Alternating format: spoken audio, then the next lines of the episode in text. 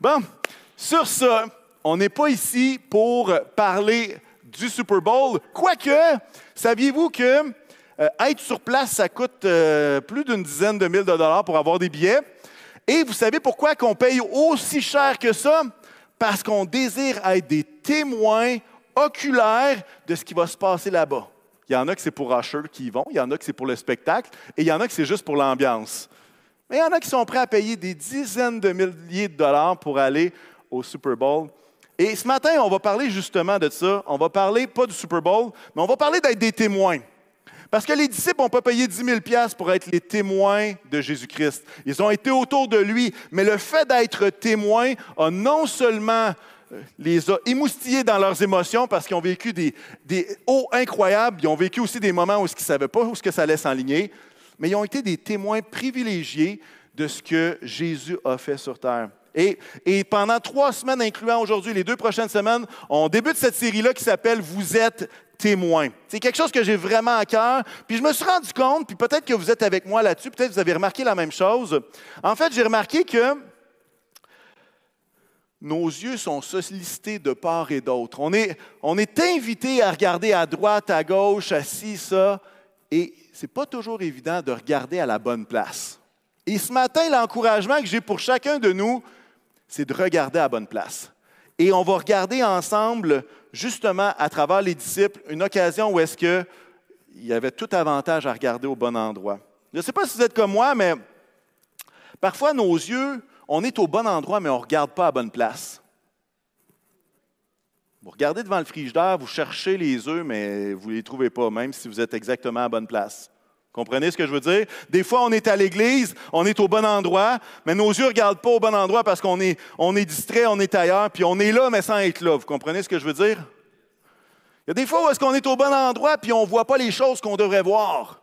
Et là, je pense particulièrement à ma douce épouse, pauvre elle, paix à son âme. Euh, il y a une journée où est-ce qu'elle revient d'un rendez-vous, et puis euh, je suis au bon endroit, je la regarde, et puis je vois rien du tout. Mais elle revenait d'un rendez-vous chez la coiffeuse. Et honnêtement, bien que je la regarde droit dans les yeux, j'ai aucune espèce d'idée qu'elle s'est fait couper les cheveux. Puis tu sais, c'est pas juste euh, couper les pointes, là. Tu c'est comme, tu as une vraie coupe de cheveux différente. Et c'est ça. Il y a des fois où est-ce qu'on est à la bonne place, mais nos yeux regardent pas à la bonne place. En tout cas. Bref, ce matin, ce message-là est une occasion, une invitation à enrichir notre foi en étant au bon endroit et en regardant aussi au bon endroit. Puis on va lire un texte dans les actes, un récit dans le livre des actes, mais avant ça, on se met dans le contexte, OK? Donc, si vous avez votre application, vous avez votre Bible papier, peu importe ce avec quoi vous pouvez lire votre Bible, on va commencer dans Luc 24, mais on va être dans Acte 1 dans pas longtemps. OK? Luc 24, on l'a sur l'écran aussi, versets 45 à 51. Ça va dire la chose suivante. Alors, il, on parle de Jésus, leur ouvrit l'intelligence afin qu'ils comprennent les Écritures et il leur dit Ainsi il était écrit, et il fallait que cela arrive, que le Messie souffrirait et qu'il ressusciterait le troisième jour, et que la repentance et le pardon des péchés seraient prêchés en son nom à toutes les nations, à commencer par Jérusalem. Vous êtes témoins de ces choses. Comprenez que le mot témoin est important dans notre message ce matin. Et voici, verset 49, que j'enverrai sur vous ce que mon Père a promis. Quant à vous, restez dans la ville de Jérusalem jusqu'à ce que vous soyez revêtus de la puissance d'en haut. Il les conduisit jusque vers Béthanie, puis il leva les mains et les bénit. Pendant qu'il les bénissait, les disciples, Jésus les quitta et fut enlevé au ciel. Alors ça, c'est Luc l'évangéliste, celui qui écrit l'évangile de Luc, qui écrit ça, et c'est lui également qui est l'auteur du livre des Actes des Apôtres. C'est le même auteur qu'on va lire, c'est comme une histoire parallèle et il va donner plus de détails dans le livre des Actes.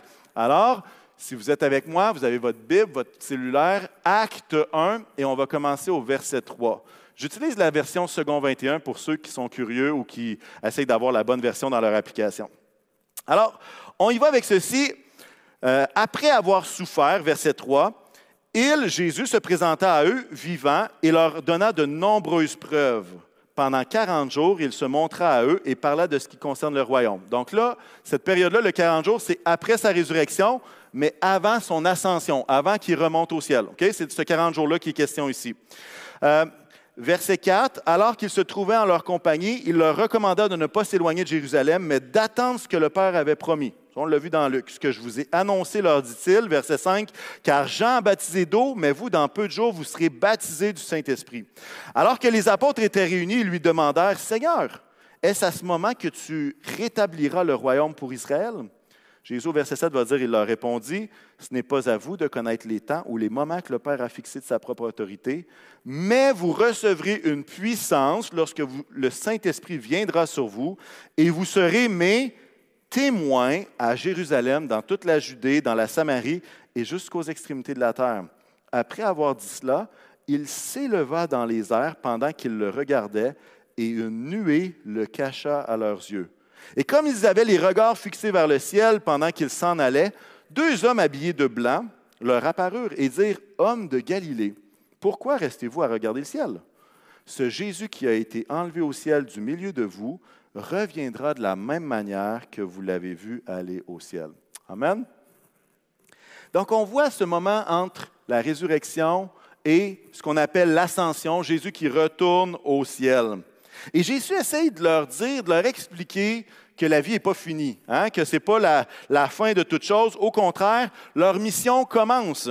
Et Jésus leur dit au verset 4-5, hey, vous allez être baptisés du Saint-Esprit. Il vaut mieux que je parte. Ça fait écho d'un texte dans qui va dire, hey, les disciples, je sais que vous ne comprenez pas, là, mais il vaut mieux que je m'en aille parce que si je m'en vais pas, vous ne recevrez pas cet esprit, ce Saint-Esprit-là qui va être déversé sur vous. Alors, j'imagine les disciples se dire, ben voyons donc, c'est plus avantageux que tu partes. Est-ce que tu vois tout ce que tu réalises? Est-ce que tu vois comment est-ce qu'on pourrait même vivre sans toi?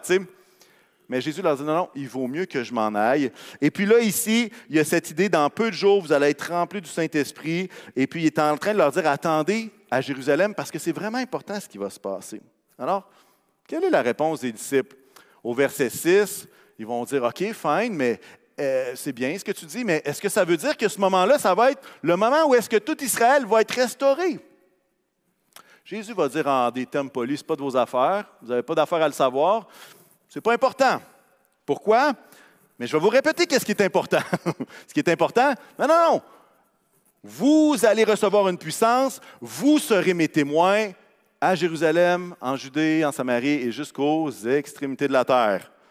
Alors là, après ça, ce qu'on voit, c'est que Jésus se met à, grimper. Jésus commence à monter. Et là, peut-être que vous imaginez la scène. On n'a pas de reprise vidéo, hein? mais j'aime ça, moi, essayer de m'imaginer un peu ce qui se passe. Alors, Jésus est en train de se lever et là, les disciples sont comme. La bouche reste ouverte, les mouches rentrent, sortent. Un peu de protéines. Mais littéralement, ils sont saisis Peux-tu t'imaginer ça? Et puis là, en regardant Jésus monter, peut-être qu'il y a des gens un peu plus euh, qui vont faire ça comme ça, d'autres qui vont faire. Je ne sais pas comment ils vont faire. Je ne sais pas quelle face il faisait. Mais là, il y a un moment donné où est-ce que Jésus est monté, puis il est plus visible. C'est-à-dire qu'il y a une nuée, le texte va dire qu'il y a une nuée qui le cache. Mais les gars sont comme ça. Reste jamais dans le ciel. Ça vous est déjà arrivé d'avoir le fixe un peu? Oui, non, peut-être. Faites pas ça euh, devant le soleil. Là. Moi, j'ai des gros spots jaunes direct dans la face. Là, fait que l'impression de regarder le soleil en plein de, plein œil. Mais alors qu'ils sont là, la bouche ouverte, en train d'être, les regards fixés, vous savez, quand on est dans le, fixe comme ça, c'est un indicateur puissant que le cerveau continue de fonctionner. Hein? Genre, qu'est-ce qui va nous arriver? Qu'est-ce qui est en train de se passer ici? Faut-tu que je pense mon voisin pour savoir si c'est juste moi là, qui est en train de voir ce que je suis en train de voir? Là? OK, là, ça veut dire que Jésus, là, il était déjà parti, là, il est revenu, puis là, il repart. Qu'est-ce qui va arriver de nous autres? Est-ce que vous imaginez un petit peu ce qui est en train de se passer dans la tête des disciples? Et là, j'imagine deux anges qui arrivent, parce que des hommes habillés en blanc, là, c'était pas Men in White, là, c'était pas un nouveau film. Là. C'est littéralement deux anges qui sont comme là. Tape sur l'épaule. Hey guys, que tu fais là? Les ados diraient Wake up, la truite, qu'est-ce que tu fais? Réveille-toi Qu'est-ce que tu fais à regarder le ciel? Les ados diraient plus ça parce qu'ils sont rendus trop jeunes, ils ne comprendront pas ça. Mais, puis là, ils sont comme là, puis en voulant dire Vous n'avez pas compris. C'est quoi, vous ne comprenez pas? C'est quoi, vous ne comprenez pas? Arrête de regarder dans le ciel. Jésus, il va revenir de la même façon. Mais jusqu'au moment où ce qui revient, toi, tu es supposé être un témoin. Vous comprenez ce que j'essaie de dire? Bon, je paraphrase un petit peu, hein? Euh, le texte ne dit pas toutes ces choses-là. Mais est-ce que vous avez déjà imaginé que les disciples ne pouvaient pas être témoins de Jésus tant et aussi longtemps que Jésus était à côté d'eux? Vous savez pourquoi? Bien, si Jésus est à côté, tu n'as pas besoin de témoigner de lui, il est capable de répondre tout seul. Hein? C'est aussi logique que ça. Et là, c'est comme si Luc met une emphase sur l'idée d'être témoin, mais il y a quelque chose qui se passe lorsque Jésus monte au ciel, puis que finalement les disciples sont comme, OK, c'est à nous de témoigner de ces choses-là. Les disciples regardaient, ils étaient au bon endroit, mais ils ne regardaient pas à bonne place, parce qu'ils étaient encore jamais à regarder le ciel pendant que Jésus n'était plus là. Il n'était plus là. Et à quelque part, on peut s'imaginer assez facilement qu'il aimait mieux regarder à ce qu'ils perdaient en voyant Jésus partir que de regarder la mission que Jésus leur avait annoncée dans les trois dernières années. Ils voyaient ça, ils voyaient qu'est-ce qui va se passer avec nous. Accrochés au passé, figés dans leur peine. Et il n'y a personne qui est ici pour leur lancer la pierre. Je devine que j'aurais avalé une coupe de mouche, moi aussi. Dans le sens que j'aurais eu la bouche ouverte en regardant l'ancien en disant C'est pas possible, là. C'est pas possible. Qu'est-ce qui est en train de se passer ici? Mais ça nous arrive, hein? On a les regards fixés. On n'est jamais, comme on dit en un anglicisme québécois. Ça a pris deux anges pour les décongeler, pour les réveiller. Hmm. Combien de fois dans nos vies on est fixé, jamais paralysé par nos émotions, nos situations, et on oublie qu'au final, on est en mission, qu'on est appelé à être des témoins, que nous sommes des témoins. Et moi, je me rappelle de quelques périodes dans ma vie où est-ce que moi-même, puis là, c'est pas que je regardais le ciel pendant 20 minutes avec la bouche ouverte, mais moi-même, je portais mon attention. J'étais au bon endroit, j'étais dans l'Église, mais mes yeux étaient fixés sur des débats théologiques. Mes yeux étaient fixés sur des tentations du monde. Mes yeux étaient fixés sur n'importe quoi. Et au final, j'étais comme quelqu'un qui était à la bonne place, mais qui ne regarde pas au bon endroit qui ne regarde pas à Dieu lui-même, mais qui regarde aux choses de Dieu à gauche, à droite. Et à quelque part, vous savez quoi, je me remémorais ces périodes-là et je me disais, quel gaspille incroyable. Quel gaspille d'être complètement figé de jamais alors que Dieu nous appelle à être plutôt en action. Et pour moi, c'est des années où est-ce que, des années, des mois, des moments où est-ce que c'était stérile, dans le sens c'était, j'étais juste focusé sur pas la bonne chose sais pas si ça vous est déjà arrivé. Hein? Des fois, on est jamais sur le passé, les choses qu'on a vécues dans notre relation avec Dieu dans le passé, puis on est dans nostalgie, puis ça fait en sorte qu'on ne bouge pas parce qu'on est comme fixé, on a le fixe sur quelque chose qui n'est pas Jésus, mais qui est sur une expérience du passé. Et oui, mon regard se voulait dans la direction des choses, mais le problème, c'est que je ne regardais pas à Dieu lui-même. Et des fois, on peut pogner des torticolis spirituels, comme les disciples. Pas de regarder dans les airs, on, a le coup de jamais, puis après ça, on a mal, puis après ça, on ne comprend pas pourquoi ça nous arrive. J'aimerais te dire que, à travers ce passage-là qu'on vient de lire, la direction était très claire pour les disciples et par extension pour nous-mêmes aussi. En fait, j'aimerais te dire que tu es un témoin de Jésus jusqu'au jour de son retour. L'ange va leur dire, il dit, Hey guys, il va revenir un jour de la même façon. Il va partir du ciel puis il va se révéler.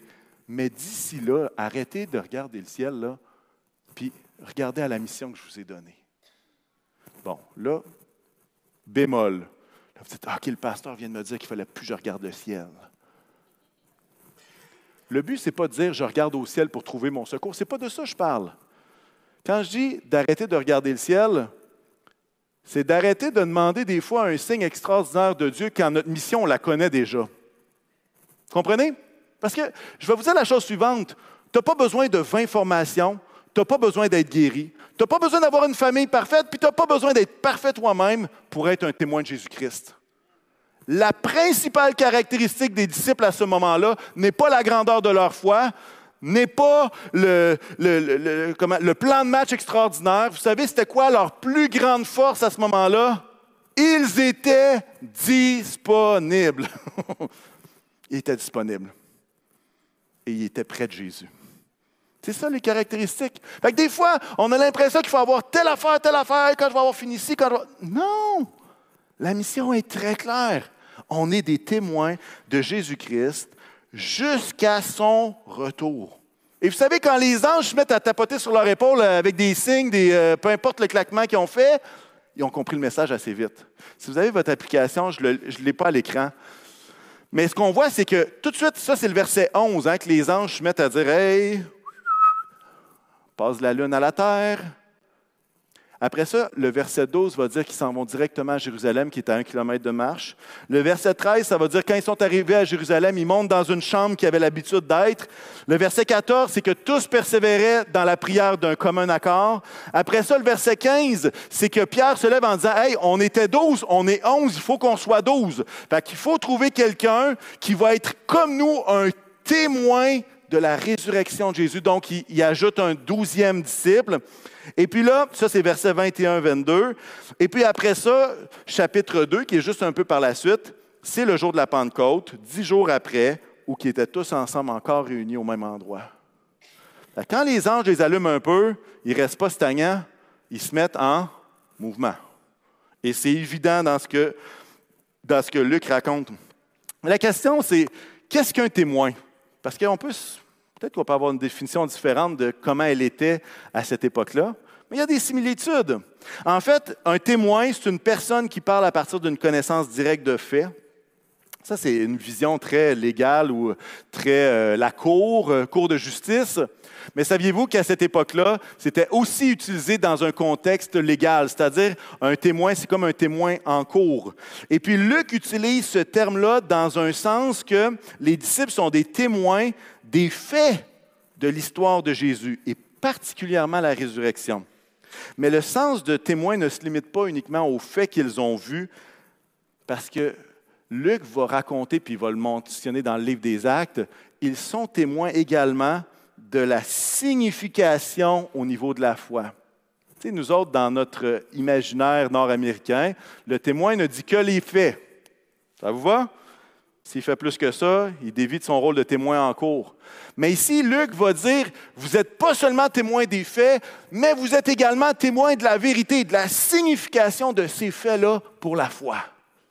Et c'est ainsi que les disciples, quand ils vont aller jusqu'aux extrémités de la terre, ils ne vont pas juste dire Jésus ressuscité.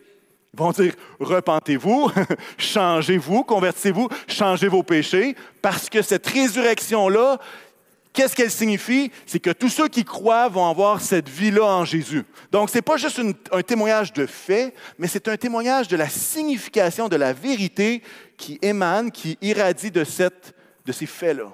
Comprenez ce que je veux dire? Et si vous lisez le livre des actes, vous regardez toutes les mentions de témoins, vous allez comprendre aussi que c'est ça qui se passe. Mais Luc, et puis là, c'est une petite partie théologique pour ceux qui sont curieux, OK? Luc ne sort pas ce terme de témoin-là de nulle part. En fait, Luc s'appuie sur l'Ancien Testament, sur la loi, pour parler de qu'est-ce qu'un témoin. Et vous avez remarqué tantôt, hein, il y avait deux anges. Il y a une raison qu'il y a deux anges et que Luc va dire spécifiquement qu'il y a deux anges. Il ne va pas juste dire, ah, tu sais, même s'il y en avait deux, il pourrait dire un ange est venu leur dire, non, non, il parle de deux. Je vous explique pourquoi. Et on le voit dans Deutéronome 19, 15. C'est parce que Luc va dire par rapport aux témoins ce qui est ancré dans une compréhension légale de l'Ancien Testament. Ça veut dire un seul témoin ne suffira pas contre un homme pour constater un crime ou un péché, quel qu'il soit. Un fait ne pourra être établi que sur la déposition de deux ou trois témoins. Et si vous avez lu le livre des Actes, si vous avez lu le livre de Luc, l'évangile de Luc, vous allez remarquer que Jésus envoie toujours les gens deux par deux.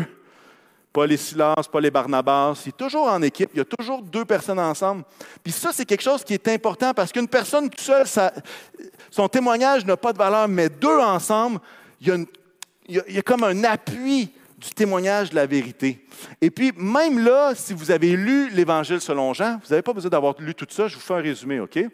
Mais même Jésus est le témoin par excellence.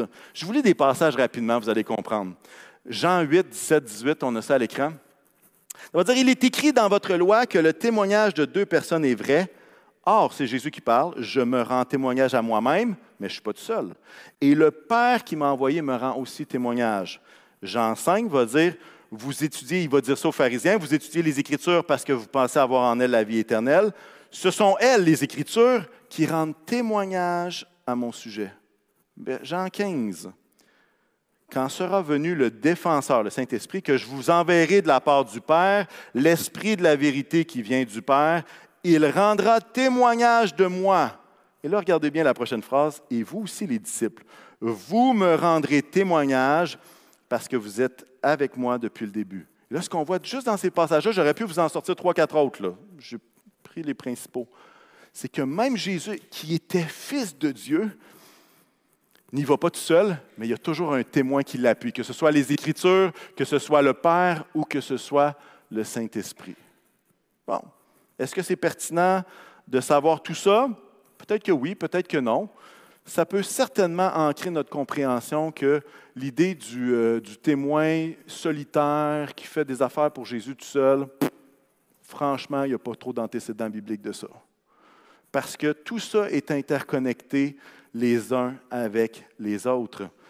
Mais on voit dans ces passages-là que Jésus avait déjà préparé le chemin afin que les disciples se soient très clairs qu'ils allaient être des témoins. Avec cette compréhension qu'on a du mot témoin. On va relire un passage dans Acte 1.8. Mais vous recevrez une puissance lorsque le Saint-Esprit viendra sur vous et vous serez mes témoins. C'est Jésus qui parle mes témoins. Nous serons les témoins de Jésus à Jérusalem, dans toute la Judée, dans la Samarie, jusqu'aux extrémités de la terre. Intéressant, n'est-ce pas? Et là, maintenant, il y a quelque chose de très important qui se passe ici. C'est que, en fait, le Père, les Écritures et le Saint-Esprit sont les témoins dits légaux du ministère de Jésus sur terre. Mais lorsque Jésus monte en haut, lorsque Jésus part, qu'est-ce qui est en train de se passer? Bien, en fait, c'est que le Saint-Esprit nous donne le privilège, l'équipement et la responsabilité d'être les témoins de Jésus. Et vous savez quoi? Père, Écriture, Saint-Esprit continuent d'être des témoins, des appuis dans le témoignage de chacun d'entre nous. Alors, je le dis de façon différente, j'aimerais vous dire que nous sommes témoins pour être témoins. Nous sommes témoins pour être témoins, puis qu'est-ce que je veux dire par là? C'est que nous sommes les témoins de la vérité de Jésus dans chacune de nos vies. Mais nous ne sommes pas juste témoins de faits que Jésus aurait pu faire dans nos vies, nous sommes témoins aussi que la résurrection, que ces choses-là, bien qu'on n'était pas des témoins oculaires, on est témoins que ces choses-là sont vraies. Pourquoi? Parce que ce n'est pas juste de la théorie, c'est de la pratique. On le vit dans nos cœurs. Et puis là, ce qui se passe, c'est qu'on est des témoins de ce que Dieu a fait en nous, de la signification de la croix. Nous sommes témoins de ça pour être des témoins autour de nous, pour être des témoins dans notre milieu, dans notre situation. On est témoins de toutes ces choses pour être des témoins, c'est-à-dire de vivre comme des chrétiens, des personnes qui ont vécu une rencontre avec Dieu et qui n'ont pas vu uniquement de l'extérieur les choses qui se sont produites, mais ont expérimenté de l'intérieur un amour qui dépasse toute connaissance. Je devrais entendre un Amen à ça. Amen. Maintenant qu'on comprend un petit peu mieux l'idée d'être un témoin, avec qu'est-ce que Luc voulait dire, puis comment il, comment développe cette idée-là, ben, qu'est-ce qu'on fait? Par où qu'on commence? Qu'est-ce que ça veut dire? Qu'est-ce que ça veut dire? Maintenant qu'on vient de retomber sur nos pattes, alors qu'on avait les yeux peut-être fixés dans le ciel, la tête des nuages, qu'est-ce qu'on fait? en fait, la première chose qui s'est passée pour nos disciples, c'est de se rendre compte de quel endroit, à quel endroit ils étaient. Ils se sont rendus compte qu'ils étaient à un kilomètre de Jérusalem, puis que l'instruction était très claire qu'il fallait qu'ils soient à Jérusalem pour attendre. Alors, ça donne que pour eux, le bon endroit à être, c'était où? Jérusalem, qui est le premier de l'énumération de Acte 1.8. Vous serez mes témoins, premièrement à Jérusalem, deuxièmement dans toute la Judée, en Samarie, jusqu'aux extrémités de la terre. Et là, je vous pose la question. Et toi, où est-ce que tu es aujourd'hui? Vous dites, le pasteur est vraiment mêlé un matin. Là. Je trouve Carrefour chrétien de la capitale, je suis là. Il y a des gens à l'extérieur qui sont peut-être en France qui nous écoutent présentement des gens qui sont à l'extérieur. C'est quoi ta Jérusalem à toi? Elle est où ta Jérusalem comme témoin?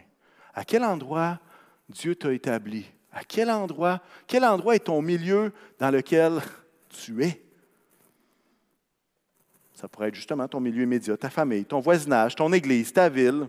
Vous savez, être un témoin, ce n'est pas de déménager à 8000 kilomètres pour annoncer Jésus dans une autre patrie.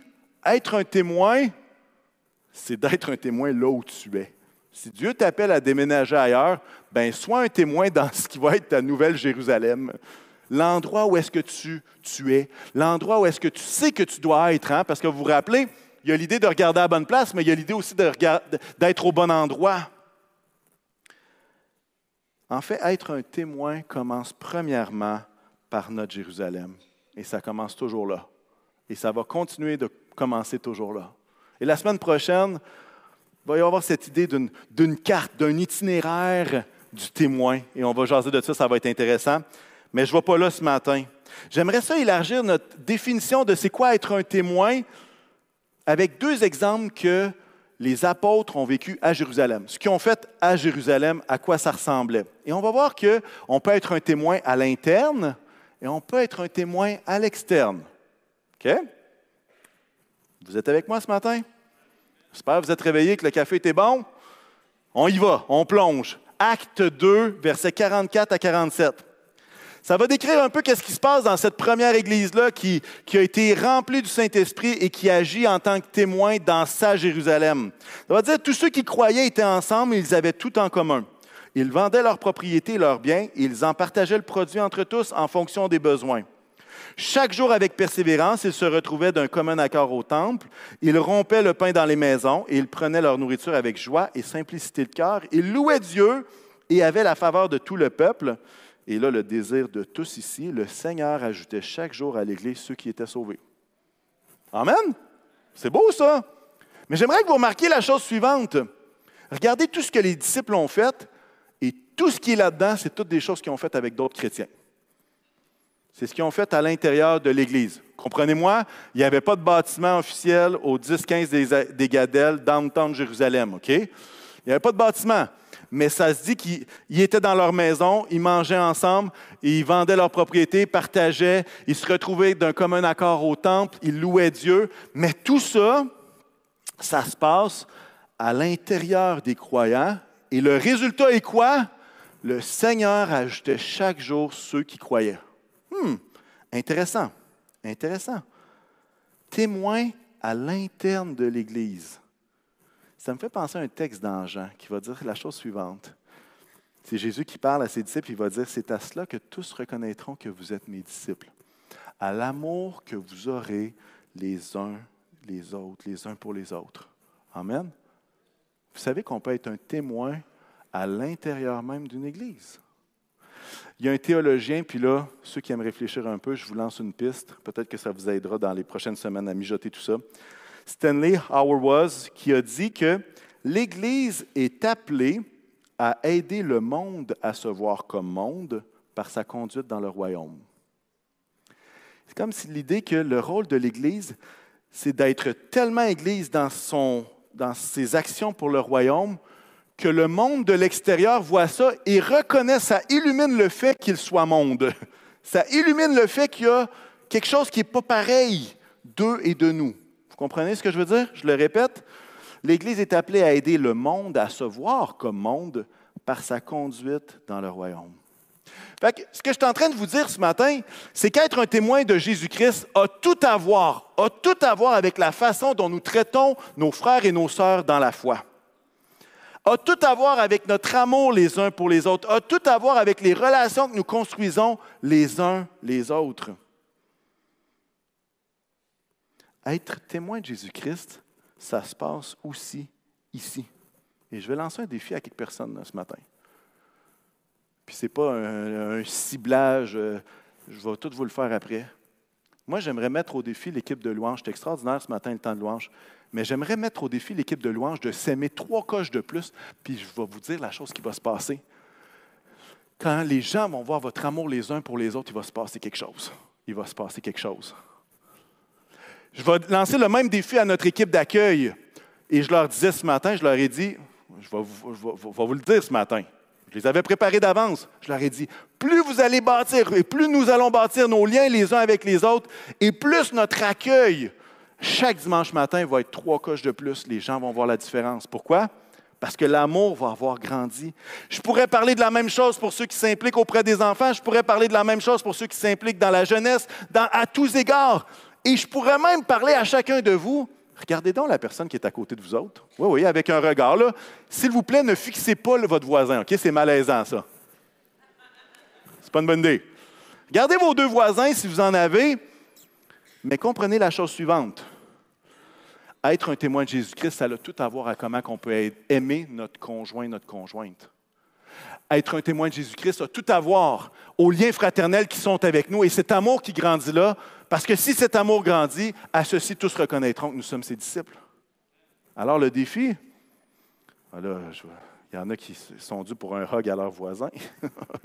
Peut-être, je ne sais pas. Mais j'aimerais juste vous sensibiliser au fait qu'être un témoin, ce n'est pas juste aller dans la rue avec des tracts pour évangéliser. Être un témoin, c'est d'aimer, point. C'est- d'aimer, proclamer, c'est tout ça. C'est c'est tellement plus large. Et là, vous dites, ah là, un pasteur qui est en train de dire à tout le monde qu'être un témoin, ça se passe dans l'Église. Bon, on a déjà entendu ça. Et non, ça ne se limite pas à ça. On va aller voir un autre texte dans Actes, dans Acte 5. Ils sont encore à Jérusalem, OK? Ça va dire la chose suivante au verset 12 à 14. Beaucoup de signes miraculeux et de prodiges se faisaient au milieu du peuple par l'intermédiaire des apôtres. Ils se tenaient tous d'un commun accord ou au portique de Salomon. Personne d'autre n'osait se joindre à eux, mais le peuple les tenait en grande estime. Le nombre de ceux qui croyaient au Seigneur, hommes et femmes, augmentait de plus en plus. Qu'est-ce qui est en train de se passer ici? Ils étaient témoins à l'extérieur de l'Église. S'il y avait des prodiges, il ne se passait pas dans l'Église. C'est qu'ils étaient au milieu du monde. Ils étaient avec les gens de Jérusalem. Et il y a ces miracles-là qui se produisent, attestés par le Saint-Esprit, qui est comme le témoin qui vient sceller la chose. Vous comprenez ce que je veux dire? Mais ce que je veux dire, c'est qu'encore ici, on voit très clairement que les gens de l'Église ne sont pas dans un cercle fermé et opaque. Ils ne vivent pas dans l'Église, mais ils vivent à travers le peuple de Jérusalem. Ils se tiennent à un endroit dans lequel ils font partie du peuple. Et il y a cet élan d'aller prier pour les autres, d'aller, justement, d'aller annoncer. Et qu'est-ce qui se passe encore une fois? Le nombre de ceux qui croyaient au Seigneur, hommes et femmes, augmentait de plus en plus. Amen? C'est ça qu'on veut? OK. Mais là, on voit qu'il y a comme deux façons. Alors, qu'est-ce que, ça veut dire tout ça? Bien, j'aimerais vous dire qu'être témoin de Jésus-Christ a tout à voir avec l'amour qu'on va avoir pour les autres. Les gens qui ne sont pas ici. Être témoin de Jésus-Christ, ce n'est pas d'être dans une bulle fermée. Être témoin de Jésus-Christ, c'est de partager cet amour-là à ceux qui sont dans notre Jérusalem, à ceux qui marchent dans notre Jérusalem, à ceux qui conduisent dans notre Jérusalem, à ceux qui habitent dans notre Jérusalem. Vous comprenez ce que je veux dire? Et il y a comme un équilibre qui n'est pas un équilibre un ou l'autre, qui est un équilibre des deux. Ça se passe à travers les liens de l'Église, mais ça se passe également à l'extérieur de l'Église.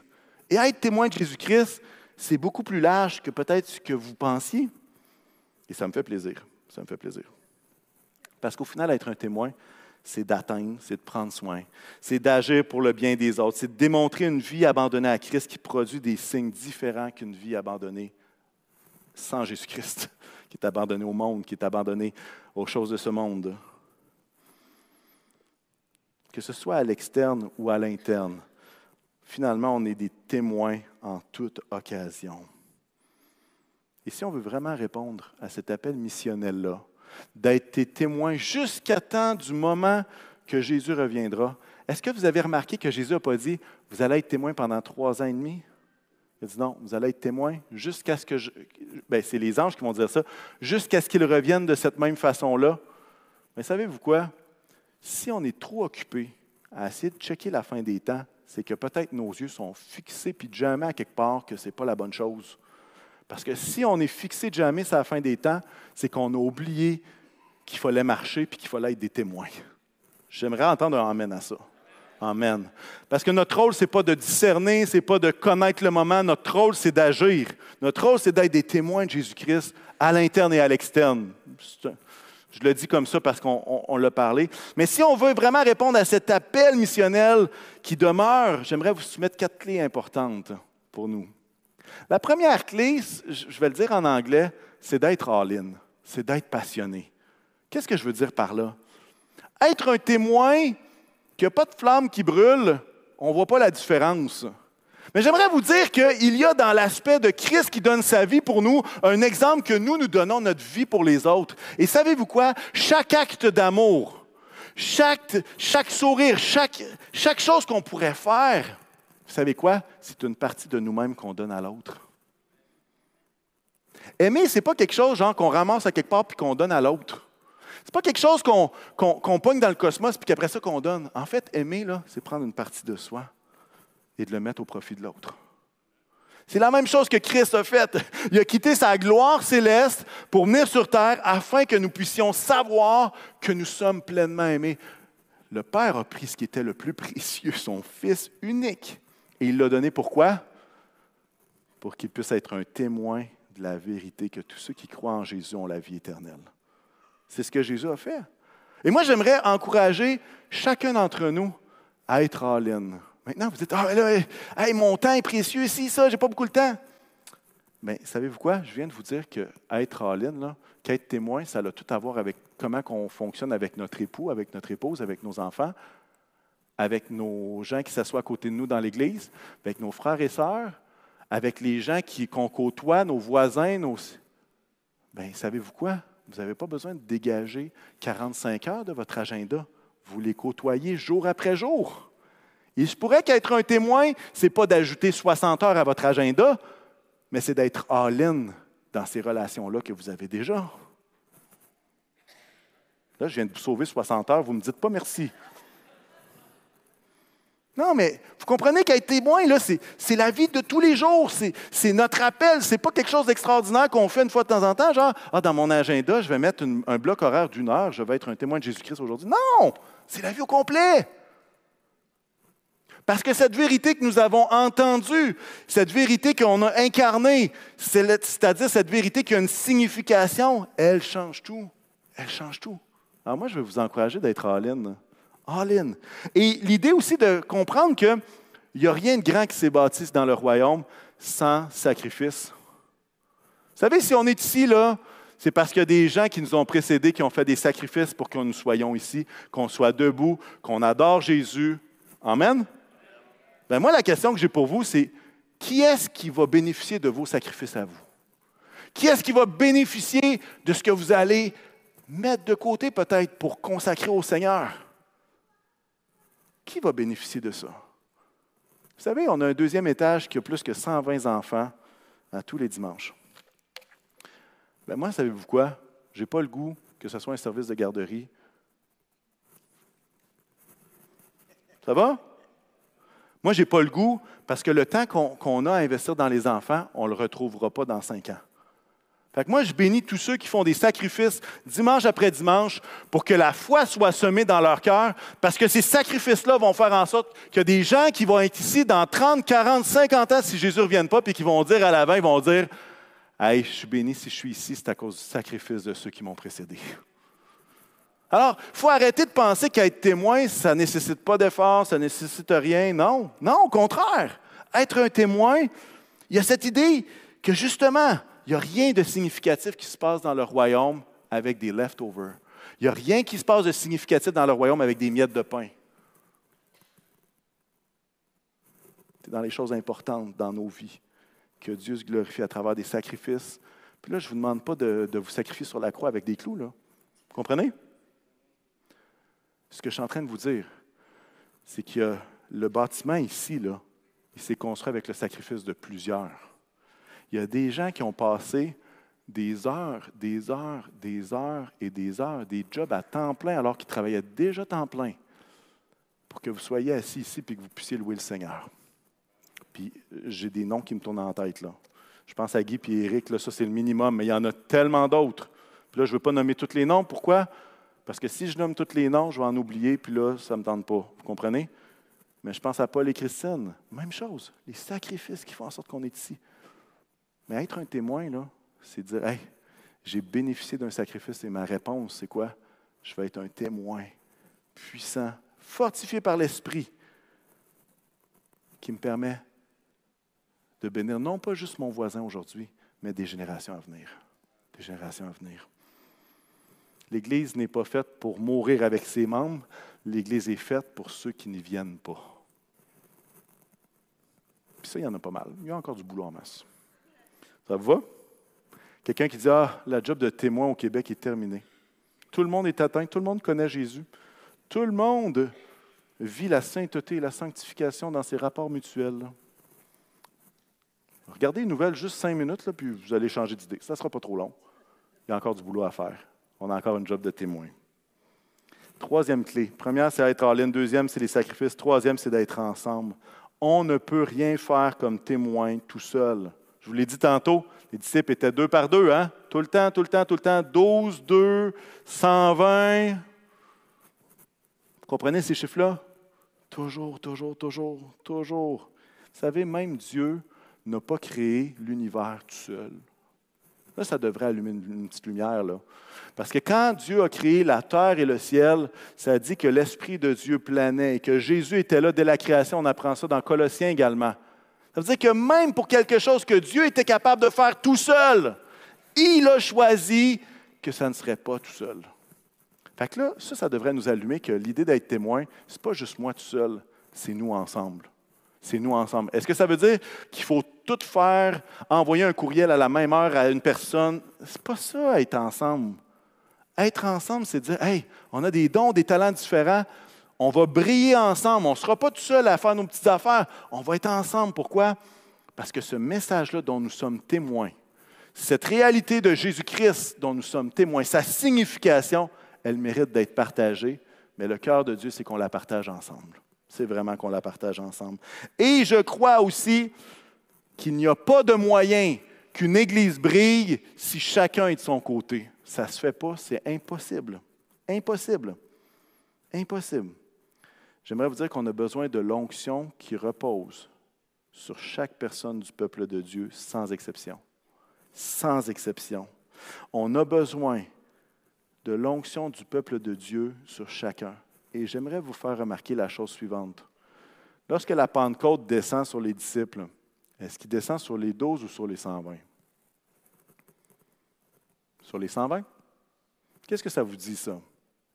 Est-ce que l'Esprit de Dieu est tombé juste sur les disciples qui, après ça, ont prié pour les 108 autres? Non.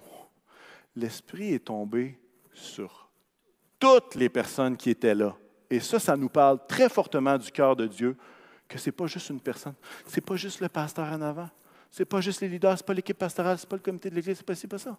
C'est l'ensemble du peuple de Dieu qui est revêtu du Saint-Esprit pour être des témoins de Jésus-Christ. Alors, l'importance d'être ensemble, ce n'est pas juste une importance, hey, c'est le fun, je connais beaucoup de monde à l'Église. Non! C'est vital pour être témoin. C'est quelque chose de majeur. Et si on considère que les relations les uns entre les autres sont justement un moyen d'être un témoin puissant parce que les autres vont voir cet amour-là, ben, je comprends que c'est difficile de s'aimer quand on est tout seul. Hein? Dans le sens, euh, c'est difficile d'aimer les autres si on est juste dans notre bulle et qu'on parle à personne. Impossible. Quatrième clé pour être un témoin, c'est d'être en mouvement c'est d'être en mouvement. Les disciples, quand ils se sont fait réveiller de leur sommeil profond, de leur lune, euh, non. Ils ont catché quelque chose d'assez rapidement. Ils ont catché qu'il fallait qu'ils bougent. Et quand le texte va dire qu'ils ont été des témoins en Jérusalem, c'est qu'ils ont été des témoins en Jérusalem. Quand ça dit qu'ils ont été témoins en Judée, vous savez quoi? Si vous lisez un peu plus loin dans les actes des apôtres, c'est parce qu'ils ont été en Judée. Puis après ça, quand ça dit qu'ils vont être des témoins en Samarie, vous savez qu'est-ce qui s'est passé? C'est qu'ils sont allés être des témoins en Samarie. Puis quand ils parlent de jusqu'aux extrémités de la terre, vous savez qu'est-ce qui s'est passé? Ils sont allés pour vrai. Il y en a qui sont allés en Espagne, il y en a qui sont allés jusqu'en Inde, il y en a qui sont descendus en Afrique, à plein d'endroits. Mais vous savez quoi? Ils sont tous allés avec des équipes différentes. Ça veut dire que, est-ce que ça veut dire que tout le monde a la même carte, tout le monde a le même endroit white? La réponse est non. Mais ils sont tous, il n'y a, personne qui est allé là tout seul. Il y avait un groupe de croyants qui sont allés en Inde. Il y a un groupe de croyants qui sont descendus en Afrique. Il y a un groupe de croyants qui est parti en Espagne. Vous comprenez? Mais ils étaient en mouvement. Vous savez, l'expression un chrétien réchauffeur de banc d'église ne devrait pas exister. Vous savez pourquoi? Parce qu'on devrait plutôt appeler ça juste un réchauffeur de banc. Le mot chrétien devrait être retiré de ça. Comprenez-moi bien, je ne fais pas d'accusation. Je fais juste dire qu'un chrétien qui n'est pas en mouvement, c'est un chrétien qui, comme moi, pendant certaines périodes de temps, était tellement focusé, tellement jamais les yeux dans la graisse de bine, comme on dit, qui était immobile et inutile pour le royaume de Dieu. Maintenant, est-ce que je suis en train de vous dire que vous devez ajouter 60 heures dans votre agenda? Ce n'est pas ça être un chrétien en mouvement. Comprenez ce que je veux dire? Parce que des fois, on dit ça, puis là, on a tout pareil. Là. Je suis déjà essoufflé à la fin de mes semaines. Comment je vais faire? non, non, non. Ce n'est pas de ça que je parle. Mais un chrétien se doit d'être en mouvement. On va en parler dans les prochaines semaines aussi. Ça mène inévitablement à l'action. Et vous savez quoi? Le livre des actes des apôtres, vous savez par quel mot il commence? Acte. C'est une action, ça. C'est, incroyable hein, comment c'est bien fait, la Bible. C'est, extraordinaire. Mais justement, les actions du Saint-Esprit, les actions des apôtres qui ont été des témoins jusqu'aux extrémités de la terre. Être un témoin implique nécessairement agir, servir, aimer, parler. C'est indissociable. De la même façon que le service et l'adoration sont indissociables, et on l'a vu euh, dans le boost avec notre sœur Joyce, de la même façon qu'être un témoin puis agir, ça va ensemble, c'est indissociable. Tu ne peux pas être un témoin caché chez vous à rien faire. Tu ne peux pas. Ça ne marche pas. Puis alors que je vais demander aux musiciens de venir me rejoindre, je veux faire un lien avec notre série Boost. C'était extraordinaire, ça aussi. C'était encourageant. Mais vous savez quoi?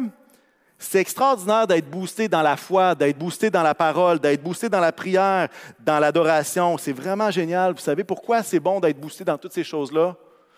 J'aimerais vous dire que ce n'est pas parce qu'on est flatté dans nos émotions et qu'on est tous ébobis. C'est pas ça. C'est pas ça l'avantage d'être boosté dans la foi, dans la parole, dans la prière et dans l'adoration. Savez pourquoi le boost est important? Parce que c'est un élan à remettre nos yeux à la bonne place. C'est un élan de répondre à ce que Dieu veut vraiment pour nos vies. C'est un élan qui nous mène dans les priorités de Dieu. Ce n'est pas juste un trip émotionnel, c'est de se recentrer sur ce que Dieu veut véritablement pour chacune de nos vies. Peut-être vous dites, ah ben là, ça soulève tellement de questions. Pourquoi est-ce que je vis ma vie comme chrétien? C'est quoi l'objectif d'un chrétien? C'est quoi sa cible? C'est quoi sa priorité? Pourquoi est-ce qu'on demeure sur terre lorsqu'on est sauvé? Pourquoi qu'on ne pourrait pas monter au ciel comme Jésus? Ça serait le fun, ça. Bien, j'aimerais vous dire que si vous êtes ici, si la foi est dans votre cœur, la raison, c'est pour que vous soyez des témoins de Jésus-Christ. Une foi boostée nous amène à être des témoins audacieux, pas des témoins qui se cachent. être boosté dans la parole nous permet d'être un témoin qui est ancré dans la vérité, qui ne fait pas n'importe quoi. être boosté dans la prière, ça nous permet d'être un témoin qui va être dirigé par le Saint-Esprit. Être boosté dans l'adoration nous permet d'être un témoin amoureux de Dieu. Tout ça pour la gloire de Dieu. Amen. Amen. C'est ça le boost. Le boost, c'est ça. Le beau, c'est ça. C'est d'être un témoin qui va être audacieux, qui va être ancré dans la vérité, qui va être dirigé par le Saint-Esprit dans la prière et qui va être amoureux de son Dieu. J'aimerais vous dire que c'est notre appel à chacun. Vous dites, hey boy, t'en as dit pas mal ce matin, qu'est-ce qui va rester la semaine prochaine? Craignez pas, il y a beaucoup d'autres choses à voir. Mais j'aimerais terminer avec une image fort simple. Vous avez peut-être assisté à la parade du carnaval de façon intentionnelle, et je sais que certains y ont participé de façon pas intentionnelle, ils ont été pognés dans le trafic du carnaval. Et dans le carnaval, il y a souvent cette image qu'il y a trois types de personnes. Il y a les personnes qui l'organisent, il y a les personnes qui sont dans la parade, puis il y a les personnes qui regardent la parade. Et vous savez quoi? Il y a des fois que consciemment ou inconsciemment, on a interprété ça de la façon suivante on a dit Ah, c'est le fun l'Église. Parce que ceux qui organisent la parade, c'est les pasteurs. Ceux qui font la parade, c'est ceux qui s'impliquent. Puis ceux qui regardent la parade, c'est toutes les autres personnes de l'Église qu'on essaye de venir. j'aimerais vous dire que cette vision-là, elle n'est pas biblique du tout. C'est pas une bonne version, ça. J'aimerais vous dire que, là, je parle pas de la parade du carnaval. Bonhomme fera bien ce qu'il veut, OK? On va laisser Bonhomme tranquille. Mais l'Église du livre des Actes, ça se construit ainsi. Ceux qui organisent la parade, c'est Dieu qui est la tête de l'Église. Ceux qui sont dans la parade, qui agissent, c'est l'ensemble du peuple de Dieu sans exception. Et ceux qui regardent la parade, c'est ceux qui ne connaissent pas Christ encore. Alors moi, j'aimerais vous dire, qu'est-ce que vous faites dans parade? Où est-ce que vous êtes?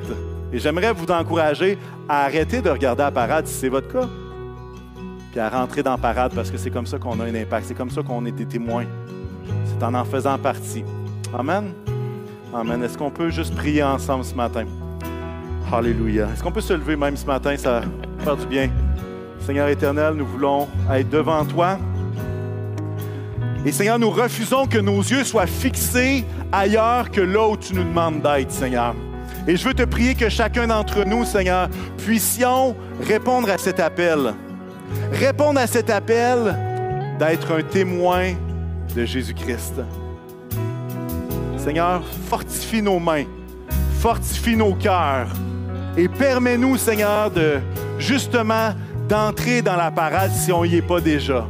Et je te prie, Seigneur, que personne ne se prive de la grâce de Dieu et que personne ici ne sente trop inférieur pour faire partie du corps de Christ et de pouvoir apporter sa contribution. Seigneur éternel, tu as rempli de ton esprit les 120 et nous croyons, Seigneur, que ton esprit est capable de nous booster, Seigneur, nous équiper afin que nous soyons chacun d'entre nous, dans chacune de nos Jérusalem, le témoin que tu désires que nous soyons. Alors, Seigneur, je te prie, Seigneur, que nous puissions être de ceux qui sont zélés pour l'Évangile, pas juste pour parler, mais pour incarner le message, pour incarner l'amour les uns pour les autres pour être une source de bénédiction, afin que le monde puisse se reconnaître comme monde. Parce que l'amour va grandir les uns pour les autres et pour les gens qui nous entourent. Alors Seigneur, je te prie pour ta bénédiction sur chacun. Je te prie que l'onction de ton esprit repose sur chacun, Seigneur, afin que ce soit une foi audacieuse qui nous permette d'aimer encore plus, Seigneur. Fais-le pour chacun d'entre nous. Et Seigneur, nous te prions que le carrefour chrétien de la capitale soit un lieu où est-ce que tous sont des témoins qui agissent, qui aiment, qui prennent soin au nom puissant de Jésus. Amen. Amen. Louons le Seigneur ensemble. Amen.